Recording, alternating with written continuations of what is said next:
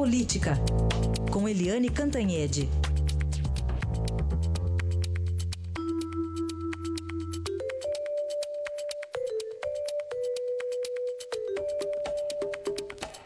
E começamos com o um julgamento ontem lá no Supremo, visões diferentes, né, Eliane, sobre esse caso envolvendo a JBS e as suas delações. Bom dia, Eliane. Bom dia, Heisen. Bom dia, ouvintes.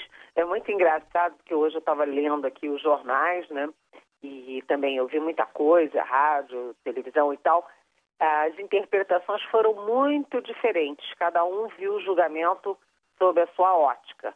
Mas o fato é que o julgamento caminha para ser por unanimidade. O que, que significa isso? Significa que os ministros do Supremo quiseram é, reforçar a posição do relator da Lava Jato, que é o Luiz é, Edson Fachin, e também reforçar a posição do próprio Supremo. Quiseram passar uma sensação, uma posição de unidade. Né? Então, eles votaram, primeiro, para manter o Edson Fachin, apesar de todas as, enfim, todas as críticas que se fazem ao Fachin, e a tentativa de CPI contra Faquinha, aquelas coisas todas, os ministros mantiveram por 7 a 0, falta ainda completar o julgamento, mas pela maioria já está definido, né, que o Luiz Edson Fachin continua sendo relator, não apenas da Lava Jato, mas também do caso da JBS. E eles decidiram também, por maioria, né, que uh, as delações podem ser homologadas monocraticamente pelo relator, mantendo, portanto, a delação da JBS. Isso é o que houve consenso, né? o que está caminhando para ser unânime a partir da, da, da retomada do julgamento na quarta-feira. Agora, o que, que não é unânime? O que não é unânime é, é essa delação, depois de homologada tecnicamente, né? que é só por uma questão de legalidade, é, de voluntariedade, regularidade. O que, que acontece? Depois pode ou não ser revista. O Luiz Roberto Barroso e o Luiz Fux foram muito firmes contra mexer na delação depois. Disse, não, se foi fechada, não pode ser revista, porque isso significaria desmoralizar a, o Instituto das Delações Premiadas, que tem sido tão importante para a descoberta desse mar de lamas. Já do outro lado, o ministro Ricardo Lewandowski foi bastante contundente, o ministro Gilmar Mendes foi bastante contundente e o ministro Marco Aurélio foi claro, dizendo que não, olha, a delação não é cláusula pétrea, né? Se a delação, se você descobre na hora da sentença que o Joesley Batista, enfim, os delatores, mentiram ou omitiram, apresentaram prova falsa, enfim, se houve algum tipo de ilegalidade, tem que ser revisto sim.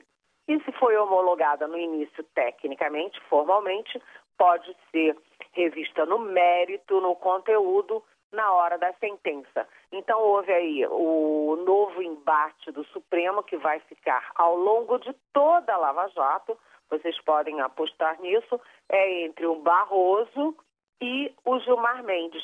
Mas curiosamente dessa vez o Ricardo Lewandowski foi até mais contundente do que o Gilmar Mendes e o Marco Aurélio, que é sempre muito peculiar, muito ele mesmo, ele também sinalizou que ele defendeu o que foi feito até agora, mas que não tem compromisso em manter a delação a qualquer custo. Isso é importantíssimo, Heisen, porque lá o tribunal estava cheio de advogados de delatores pretéritos, né, que já fizeram a delação, e futuros que estão tentando fazer a delação, porque todo mundo quer fazer a delação, mas com a segurança de que depois não vai ser revista. Agora, cá para nós, a regra é clara se mentir, se apresentar prova falsa, se acusar os outros em vão, tem que ser revisto sim, né? É isso aí, Heisen. Muito bem. Só para a gente completar, enquanto tudo isso que você falou acontecia, na Noruega, três pontinhos, você completa. na Noruega, o presidente Michel Temer tentava demonstrar para, vamos dizer assim, para inglês ver que está tudo muito tranquilo no Brasil e o que pior, o pior dessa crise severa já tinha passado. Mas não é bem assim não, né? Porque é, ontem mesmo o relator Faquim, já mantido inclusive no caso da JBS, é, deu cinco dias para a Procuradoria-Geral da República apresentar denúncia contra o Temer.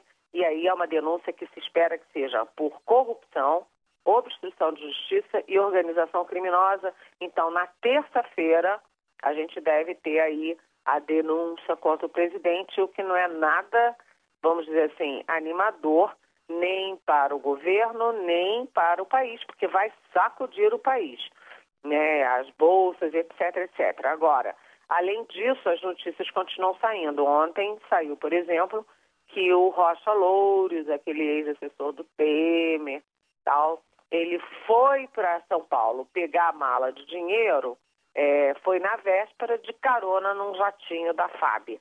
Então ele pegou um, uma carona do jatinho da FAB para pegar a mala do dinheiro em São Paulo.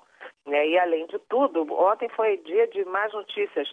Né? Os Estados Unidos é, bloqueando, vetando a carne in natura brasileira, o que é um estrago enorme né? num setor muito vital para a economia brasileira né? e também a própria Noruega, com Temer lá cortando é, 167 milhões é, do, dos investimentos para conter o desmatamento na Amazônia. Enfim, muita notícia ruim e o presidente Temer tentando mostrar que está tudo bem, mas não está não. A crise é braba, viu, Heisen?